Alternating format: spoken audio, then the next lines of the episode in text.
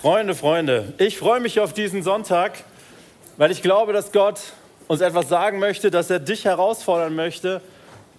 Und bevor ich starten möchte mit der Predigt, ähm, möchte ich hier kurz erklären, warum wir gerade in der Richterreihe sind. Wir sind gerade in einem super spannenden Buch. Die Richter, das ist so die Zeit, nachdem Gott sein Volk in das versprochene Land geführt hat und Josua gestorben ist, kam so eine Zeit, wo sie angefangen haben, sich in dem Land irgendwie einzurichten und ähm, Gott angefangen haben zu vergessen. Und wenn du regelmäßig hier bist, dann weißt du, dass wir im September eine Reihe hier hatten, die hieß Never Forget. Was sind die Dinge, die wir niemals vergessen sollten? Und auch Gott hat seinem Volk so viele Dinge gesagt, hey, bitte vergesst das niemals. Ich bin der Herr, dein Gott, der dich aus Ägypten befreit hat. Ich bin der, der dich geschaffen hat. Ich habe in dir als Mensch ein Gegenüber gesehen, das mir ganz, ganz ähnlich ist, das mich lieben kann, das ich lieben kann. Und wir sind jetzt gerade im Buch der Richter unterwegs, einfach als ein Beispiel dafür, was passiert, wenn man doch vergisst. Und ich bin so begeistert darüber, dass die Bibel auch kein Blatt vor den Mund nimmt wir kriegen hier so ungeschönt ähm, die Konsequenzen teilweise auch zu sehen, die es mit sich braucht, bringt, wenn wir vergessen. Und ähm, ich kann euch echt sagen, in der Vorbereitung, mich hat diese Predigt maximal herausgefordert und gestretched. Wirklich unglaublich. Und ähm, ich glaube, dass sie das Potenzial hat, etwas in dir zu verändern, dass Gott in dir reden kann, dass Gott etwas in dir verändert. Aber ich bin mir auch dessen bewusst, dass sie auch Widerstand hervorrufen kann.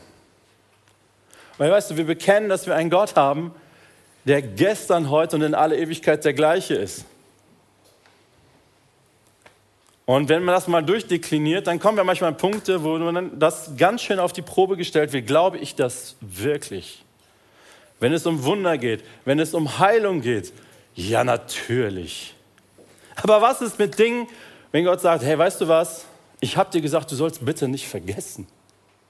Aber jetzt hast du vergessen und jetzt trägst du Konsequenzen. Oh, Konsequenzen. Konsequenzen dafür, etwas vergessen zu haben, zu tragen, ja, das würde man da gerne mal ausklammern. Aber Freunde, wir springen gleich in eine Geschichte, wo genau das passiert. Wo auf einmal wieder Konsequenzen kommen und wo Gott etwas zulässt, und er sagt, ey, er ist heute genau der gleiche und in alle Ewigkeit, wie er auch gestern war. Und deswegen nochmal, ich glaube, diese Predigt kann dich komplett nochmal verändern und dein Herz nochmal auf ein ganz neues Level bringen in deiner Beziehung mit Gott. Aber es kann auch maximalen Widerstand hervorrufen. Und dessen bin ich mir bewusst und dafür würde ich gerne nochmal beten, ähm, dass Gottes Geist einfach redet und da hineinsprechen kann. Jesus, wir beugen uns vor dir und geben uns jetzt wirklich nochmal in die Hand deines Geistes. Öffne du unsere Herzen. Rede du. Offenbar du. Soll nicht meine Worte sein, sondern es soll dein Reden sein, was offenbar wird. Und dass du alles wegnimmst, was nicht von dir ist. Und dass du alles groß werden lässt in uns, was du heute wirklich durch deinen Geist zu unseren Herzen sprechen möchtest. In Jesu Namen. Amen. Heute geht es um einen Helden meiner Kindheit, also die Geschichte habe ich geliebt. Es geht um den stärksten Mann der Welt, der stärkste Mann, der jemals auf dieser Erde gelebt hat. Es geht um Simson. Und als Kind sieht man ja da einfach so einen Typen wie ein Baum mit unfassbaren Muskeln, unfassbar stark, ähm, heldenhaft im Wind stehend, die Haare fliegen. Und äh, es ist einfach unglaublich. Es ist einfach ein Gigant und ähm, als Kind feiert man das so sehr. Was für ein Typ, was für ein Held. Alle anderen können ein. Wer ist Superman? Wer ist. Pfuh, Simson ist der Typ. Und in der Vorbereitung habe ich gedacht, uh, da kriegt dieser Held ein paar Kratzer. Ein paar große Kratzer. Und deswegen möchte ich nicht in die Geschichte als allererstes springen, sondern ich möchte mit euch ins Neue Testament springen, in den Hebräerbrief. Denn als er bei mir so ein paar Kratzer gekriegt hat, war es unheimlich wertvoll für mich, dieses Textteil, diese Textstelle aus Hebräer 11 zu lesen, die möchte ich ganz an den Anfang dieser Predigt stellen. wie viel soll ich euch noch aufzählen? Das heißt, der Hebräerschreiber hat schon eine ganze Menge Glaubenshelden aufgeschrieben. Es würde zu lange dauern, all die Geschichten über den Glauben von Gideon, Barak, Simson, Jephthah, David, Samuel und all den Propheten zu erzählen. Durch den Glauben haben sie Königreiche bezwungen, mit Gerechtigkeit regiert und bekommen, was Gott ihnen versprochen hatte. Sie verschlossen Löwen das Maul, löschten Feuerflammen und entkamen der tödlichen Klinge des Schwertes. Jetzt kommt der Punkt. Ihre Schwäche wurde in Stärke verwandelt. Sie wurden stark im Kampf und schlugen ganze Armeen in die Flucht. All die Helden dieser Bibel, all die Helden, über die wir so, das sind alles Menschen mit ihren Fehlern. Und wenn wir auch gleich reingehen und auch bei Simson so ein paar Dinge sehen werden, wo wir sagen, boah, fragwürdig, schwach, also uncool. Das ist das, was die Bibel über Simson und all die Glaubenshelden sagt. Sie redet nicht schön. Das waren Menschen mit ihren Fehlern, mit ihren Schwächen. Aber hier steht, ihre Schwäche wurde in Stärke verwandelt. Warum? Weil sie glaubten, weil sie an Gott festgehalten haben, trotz all der Herausforderungen, trotz dieser charakterlichen Schwächen, die sie zum Teil auch mit sich gebracht haben, hat Gott sie gebraucht, weil sie an ihm festgehalten haben und ihm vertraut haben. Das ist der Punkt. Und deswegen, ähm, die Bibel selbst spricht von Simson als einen der Helden. Und ähm, wir werden sehen, dass er nicht perfekt war, aber dass er trotzdem ein Mann war, ähm, den Gott und den die Bibel absolut dafür ehrt, was er gewesen ist. Springen wir in das Buch der Richter, Kapitel 13. Die ersten fünf Verse möchte ich gerne vorlesen. Der erste Vers Katastrophe. Wieder taten die Israeliten Böses in den Augen des Herrn und der Herr lieferte sie 40 Jahre der Gewalt der Philister aus. Freunde, letzte Woche hatten wir Gideon und sie haben es nicht gelernt. Und hier kommt 40 Jahre hat Gott sie in die Gewalt der Philister, weil sie wieder böse Dinge getan haben, weil sie wieder vergessen haben, weil sie wieder nicht ähm, an Gott festgehalten haben und ihm vertraut haben. In jener Zeit lebte in der Stadt Zora ein Mann namens Manoach aus dem Stamm Dan. Seine Frau konnte keine Kinder bekommen und so waren sie kinderlos. Das ist logisch. Eines Tages erschien der Engel des Herrn, Manoachs Frau, und sprach, du hast bis jetzt keine Kinder bekommen können, doch nun wirst du bald schwanger werden und einen Sohn bekommen. Achte darauf, dass du weder Wein noch andere alkoholische Getränke zu dir nimmst und auch keine unreinen Speisen isst. Du wirst schwanger werden und einen Sohn zur Welt bringen und sein Haar darf niemals geschnitten werden, denn er wird von Geburt an ein Naziräer sein und wird beginnen, Israel von den Philistern zu befreien. 40 Jahre Unterdrückung, Freunde. Das ist so alt, wie ich bin. Also wenn du eine Referenz brauchst, schau dir mich an. 40 Jahre.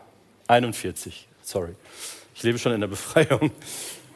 40 Jahre lang Unterdrückung.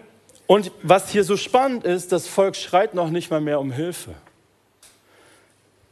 Gott reagiert, weil er sein Volk über 40 Jahre lang in der Unterdrückung sieht und spricht zu diesem, zu diesem Mann und zu dieser Frau, die bisher kinderlos waren. Völlig random, keine Ahnung, warum Gott sie auserwählt hat. Da steht nichts, irgendwas Besonderes über sie, die waren nicht besonders geist, da steht gar nichts über sie, da steht nur, dass Gott sie auserwählt hat, einen Sohn zur Welt zu bringen. Also das hat natürlich seine Frau übernommen, er durfte wahrscheinlich auch seinen Teil dazu beitragen, aber der auserwählt war.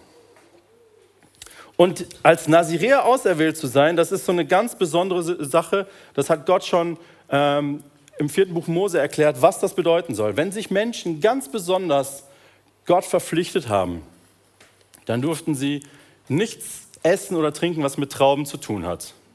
Kein Wein, kein Traubensaft, kein Studentenfutter, kein äh, Apfelstrudel, egal was.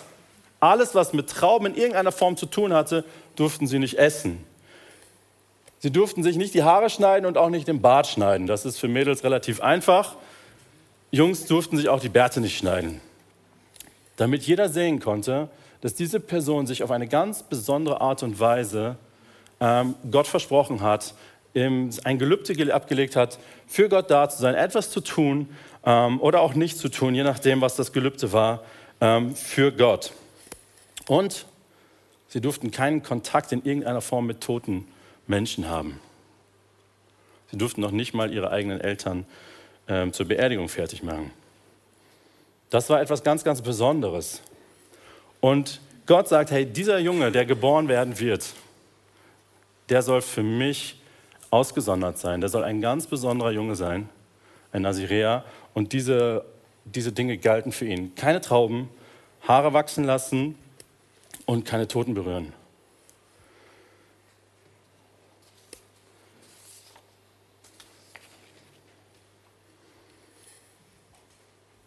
Aber weißt du was? Niemand hat Simson gefragt, ob er das möchte. Weißt du, du wirst geboren in eine Situation hinein, wo alle sagen, hey, du bist auserwählt. Gott hat seinen Engel geschickt, um uns das anzukündigen.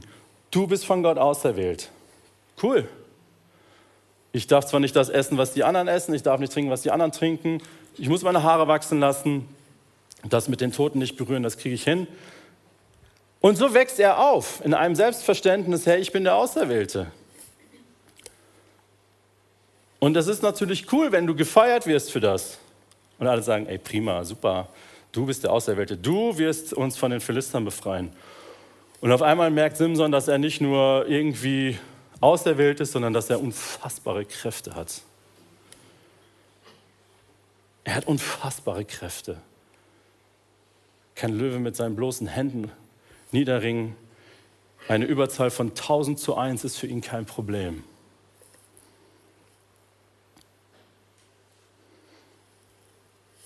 Und er wird ein Mann mit diesem Selbstverständnis des Auserwähltseins.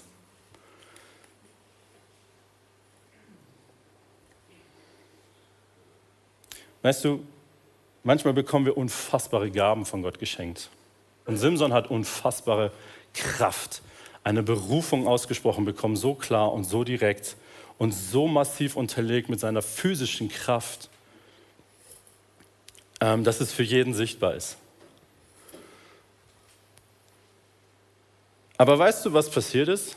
Simson ist kein geistlicher Führer geworden. Wir lesen nichts davon, dass er das Volk Israel zusammengeholt hat und gesagt hat, hey, wisst ihr was, Gott ist mit uns, er hat mich auserwählt, wir kommen jetzt zusammen, wir reißen alle Baals-Altäre und alle Aschera-Fehler und alles, was wir sonst noch so rumliegen haben, nieder und wir kommen zu Gott, wir bauen ihm wieder seine Altäre auf, wir fangen wieder an, uns auf den Gott unserer Väter zu fokussieren. Nichts davon lesen wir über Simson. Aber vielleicht ist er wenigstens ein guter militärischer Führer. Wir sagen, hey Freunde, Gott hat mich berufen, etwas zu tun, um unser Volk von den Philistern zu befreien. Nichts davon. Alles, was wir über Simson lesen, ist eine One-Man-Show. Ich bin der eine, kommen tausend, hau ich die alle weg. Egal wie viele kommen, das macht mir nichts. Ich bin stark. Ich bin stark. Ich bin auserwählt. Und er kämpft allein. Wenn er denn kämpft. So eine andere Sache, die ihm so sehr begeistert, sind die Frauen. Aber nicht die Frauen aus seinem eigenen Volk, sondern die Frauen seiner Feinde. Es gibt drei Frauengeschichten über Simson. Alle drei Mädels sind Philister-Mädels. Und auch das war etwas, wo Gott gesagt hat, hey, haltet euch von denen fern. Tut's nicht. Und auch die Eltern von Simson haben gesagt, ey, das ist keine gute Idee, jetzt ein Philistermädel zu heiraten. Er sagt, doch, ich finde die wunderschön, ich will die haben. Und dann steht ein Vers da drin, der hat mich total herausgefordert. Weil die Eltern haben gesagt, nein, kannst du nicht bringen. Und dann steht da, und sie wussten nicht, dass der Geist Gottes seine Finger im Spiel hatte. Und das finde ich spannend. Hey, da tut Simson etwas, was offensichtlich eigentlich verboten ist. Und hier steht, hey, sie wussten nicht, dass Gott seine Finger dabei im Spiel hatte. Und ich war schon so, hey Simson, du Pfosten, was tust du da? Aber scheinbar hat Gott damit einen Plan gehabt. Weißt du, das ist so, das, das ist richtig und das ist richtig und so muss es laufen. So sind wir doch oft drauf. Und das war auch der Punkt, wo ich gesagt habe, hey Simson, du bist kein cooles Vorbild. Du machst ja alles falsch. Und weißt du was? Ich glaube, dass es tatsächlich auch nicht richtig war. Und trotzdem hatte Gott damit einen Plan. Verrückt.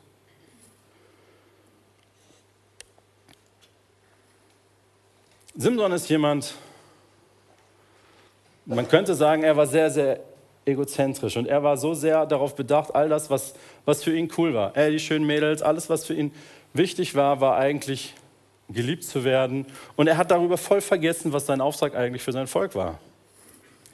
Und der Gipfel dessen war, dass er sich dann, nachdem seine erste Ehe nicht zustande gekommen ist, ähm, sich nochmal so richtig unsterblich verknallt hat in Delila. Es muss eine unfassbar wunderbare, tolle, schöne Frau gewesen sein. Und er hat sich in sie verliebt. Und zwar mit Haut und Haar. Und als die Philister, die Fürsten der Philister mitbekommen haben, dass ähm, Delila die neue Geliebte von Simson ist, sind sie zu ihr gekommen und haben gesagt, hey, weißt du was? Dieser Mann ist stark wie ein Bär. Ach, wie 100 Bären, wie 1000 Bären. Aber sein Herz ist schwach. Du schaffst es, sein Geheimnis über seine Kraft, seine Stärke aus ihm rauszuholen. Und jeder von uns gibt dir 1100 Silberstücke dafür. Sagt euch gar nichts. Ich habe mal geguckt und zwar ein Kapitel später wird beschrieben, dass das Jahresgehalt, das Jahresgehalt von einem Priester 10 Silberstücke waren. Und wenn du das mal hochrechnest, dann ist das, wenn du 50.000 Euro Jahresgehalt ansetzt, dann sind das 5,5 Millionen, die jeder einzelne Fürst der Delila gibt. Das ist richtig viel Geld. Und da waren ein paar davon da. Das heißt, die hat Millionenbeträge angeboten bekommen, sagen, hey, hol's aus Simson raus. Und Simson wusste ganz genau, hey, ich bin berufen, das Volk von den Philistern zu befreien. Gott hat mir gesagt, ich soll keine Trauben essen, ich soll meine Haare nicht schneiden und ich soll mich von Toten weghalten. Das mit den Toten hat schon mal nicht geklappt. Und trotzdem hat Gott ihm seine Kraft und seine Stärke gelassen. Aber jetzt war er in der Situation, dass sein Herz ganz bei diesem Mädel war. Und sie kommt zu ihm und sagt, hey, Simson, du liebst mich doch wirklich, oder? Klar, Baby, ich liebe dich. Du bist die Einzige für mich, du bist so wunderbar. Kannst du mir sagen, warum du so stark bist? Klar, das ist ein Geschenk Gottes. Naja, okay, aber wie, wie könnte man deine Stärke in Schwäche verwandeln?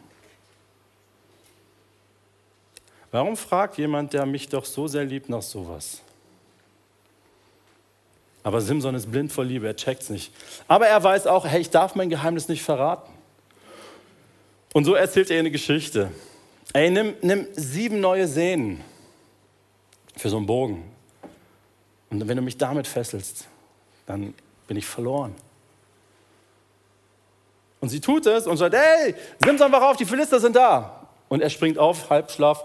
Und äh, wahrscheinlich musste er sich noch nicht mal anstrengen. Es, das, das steht, wie angesenkte Seile fiel es von ihm ab. Also so maximal angeschnitten, da war nichts mehr, was gehalten hat. Er hatte so eine Kraft, er hat es einfach zerrissen. Und sie war des Todes beleidigt. Ah, du liebst mich überhaupt nicht. Wenn du mich wirklich lieben würdest, würdest du mich nicht belügen. Ja, wenn du mich wirklich lieben würdest, würdest du mich sowas nicht fragen. Aber das versteht Simson nicht. Er sagt, ja, ich, ja, nimm sieben neue Seile.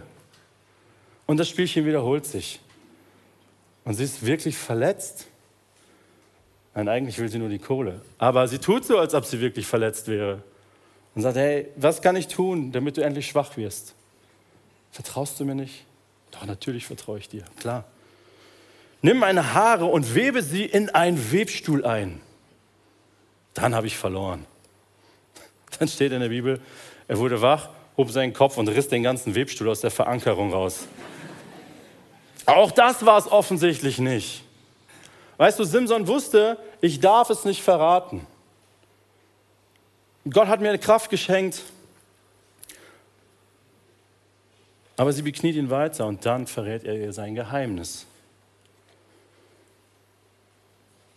Und jetzt kommt der Vers, der so bitter ist. Kapitel 16, Vers 20. Dann rief sie, Achtung Simson, die Philister kommen. Er erwachte und dachte, ich werde mich befreien und meine Fesseln abschütteln wie die übrigen Male. Jetzt kommt der Punkt. Denn er wusste nicht, dass der Herr ihn verlassen hatte. Weißt du, Gott ist mit Simson so weit mitgegangen. Er hat ihm seine Kraft gelassen. Er hat ihm seine Berufung gelassen, obwohl Simson sich nicht darum gekümmert hat. Nicht wirklich. Er hat ihm das alles gelassen, aber in diesem Moment, wo Simson dachte, hey, safe, ich bin stark, gesagt, nein, du hast etwas ganz, ganz Wichtiges verpasst. Deine Kraft kommt nicht aus der Muckibude, die kommt nicht durch Proteinshakes, die kommt allein von mir. Und du hast mein Geheimnis verraten, du hast unser Geheimnis verraten. Und er wusste nicht, dass der Herr ihn verlassen hatte. Was für ein bitterer Moment. Sein Leben lang war Simson in dem Bewusstsein unterwegs, ich bin der Auserwählte. Er hat es nicht wirklich angepackt,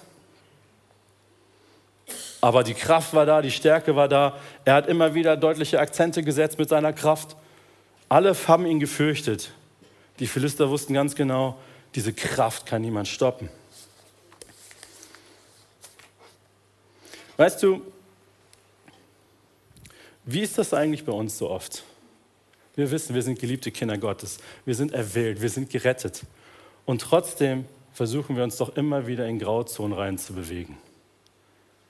Wir versuchen uns doch immer so weit von Gott wegzubewegen, in der Hoffnung, hey, das ist doch immer noch der Bereich, wo du mich segnest. Ganz, ganz oft tun wir das. Wir versuchen Dinge nicht konsequent durchzuziehen. Wir versuchen irgendwie das Maximum für unser Ego rauszuholen. Wir versuchen uns in einer ganz besonderen Art und Weise irgendwie zu verhalten, das irgendwie noch bei Gott ist, aber trotzdem irgendwie auch nicht mehr ganz bei ihm ist. Genau das hat Simson hier gemacht. Weißt du, und die Herausforderung ist für die ganz besonders groß, die christlich aufgewachsen sind. So wie Simson. Der ist so aufgewachsen in diesem Selbstverständnis. Und, und ich bin so aufgewachsen, meine Kinder wachsen auf und viele von uns sind so aufgewachsen, dass uns Dinge gelehrt worden sind, die wir geglaubt haben. Aber dann kommen so viele Herausforderungen auf mich zu und ich weiß gar nicht, ist das alles so real? Und ich fange mich an, davon wegzubewegen. Und es passiert erstmal nichts. Ich fühle mich bevormundet durch Gott. Die Bibel ist manchmal ein bisschen krass. Ist das alles wirklich so krass? Ist Gott wirklich so straight in dem? Er ist doch mehr, der möchte, dass es mir gut geht. Ja, das möchte er tatsächlich. Er möchte, dass es dir gut geht. An deinem Körper, an deiner Seele und an deinem Geist. Aber manchmal bezweifeln wir das. Und wir möchten Dinge sehen und erleben, wo Gott sagt, das tu bitte nicht. Mit wem umgibst du dich? Wer ist der, dem du vertraust? Wer darf dir Dinge zusprechen? Wer darf dich hinterfragen? Sind es Menschen, die dich lieben? Sind es Menschen, die mit Gott unterwegs sind, die dich darin bestärken? Oder hörst du auf Menschen, die dir einfach nach dem Mund reden, nach deinen Gefühlen, nach deinen Emotionen reden?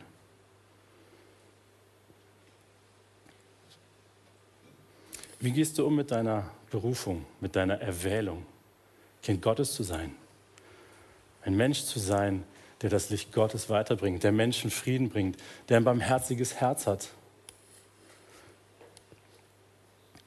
Simson musste lernen, dass auch ein von Gott erwählter Mann, eine von Gott erwählte Frau die Konsequenzen ihres Handels tragen muss. Und das war für Simson besonders bitter. Er verlor seine Kraft. Er verlor die Kraft Gottes in seinem Leben. Ihm wurden die Augen ausgestochen. Seine Geliebte hatte ihn verraten. Und er wurde ins Gefängnis gesteckt, angekettet und musste die Kornmühle drehen. Das war eigentlich der Job für die Esel und Ochsen. Dafür taugte er auf einmal nur noch. Er musste die Konsequenzen seines Handelns tragen und hat eine bittere Charakterschule hinter sich bringen müssen. Dunkelheit, Einsamkeit, Hohn und Spott. Das ist das, was die Konsequenz war aus seinem Handeln. Und in dieser ganzen Situation hinein hat er auf einmal etwas verstanden. Meine Kraft kommt allein aus Gott. Meine Berufung, so groß sie ist, ist wertlos, wenn ich mich nicht voll und ganz darin auch auf Gott verlasse. Wenn ich nicht ganz bei ihm bin. Am Ende erlebt Simson einen großen Triumph. Und das ist eine Art und Weise, die wir herausfordernd finden aus unserer Perspektive. Er wird nochmal in den Tempel des Dagon geholt. Das ist so der Gott der Philister. Und sie feiern eine Riesenparty und sie wollen ihn demütigen. Und in diese Situation hinein wird äh, Simson geführt und man macht sich über ihn lustig, man opfert für, für Dagon. Und es sind Tausende von Menschen in diesem Tempel.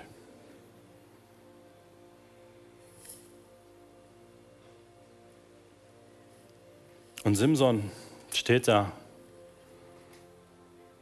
und hat verstanden, dass seine Kraft allein aus Gott kommt. Der betet in Richter 8, äh 16, Vers 28. Da rief Simson den Herrn an und sagte, allmächtiger Herr, erinnere dich an mich. Vergiss mich nicht. Vergiss mich nicht. Du hast mich erwählt und ich habe es irgendwie nicht hingekriegt, aber jetzt vergiss mich nicht. Gib mir noch ein einziges Mal Kraft, damit ich, oh Gott, mich an den Philistern für den Verlust meiner Augen rächen kann. Klammern, auch das ist wieder so eine Sache, hey, es geht hier wieder um Rache. Sein Herz war noch nicht erfüllt allein von dem Gedanken, Gott zu ehren und seinem Volk Befreiung zu bringen, sondern es ging immer noch um seine Augen.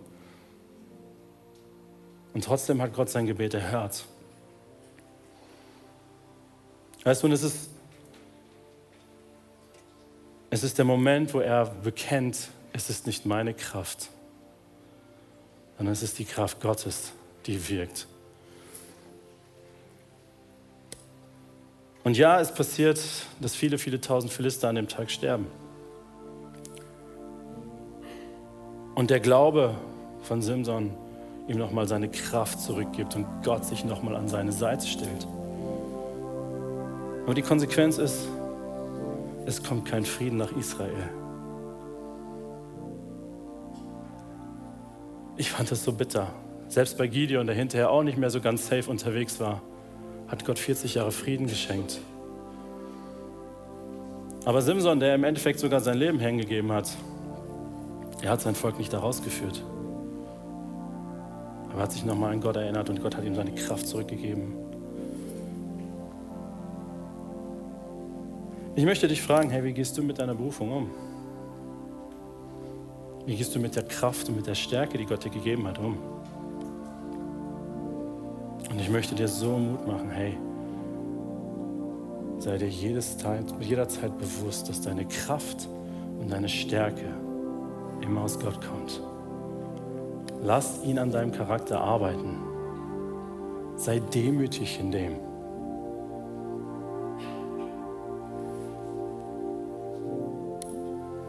Denn viel wichtiger als eine starke Gabe zu haben, als eine starke Berufung zu haben, ist es, einen starken Charakter zu haben.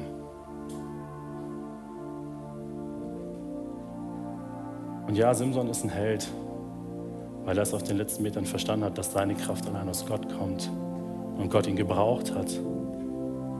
Aber ich möchte dich herausfordern und dich ermutigen, dass du an deinem Charakter arbeiten lässt dass du das, was Gott dir gegeben hat,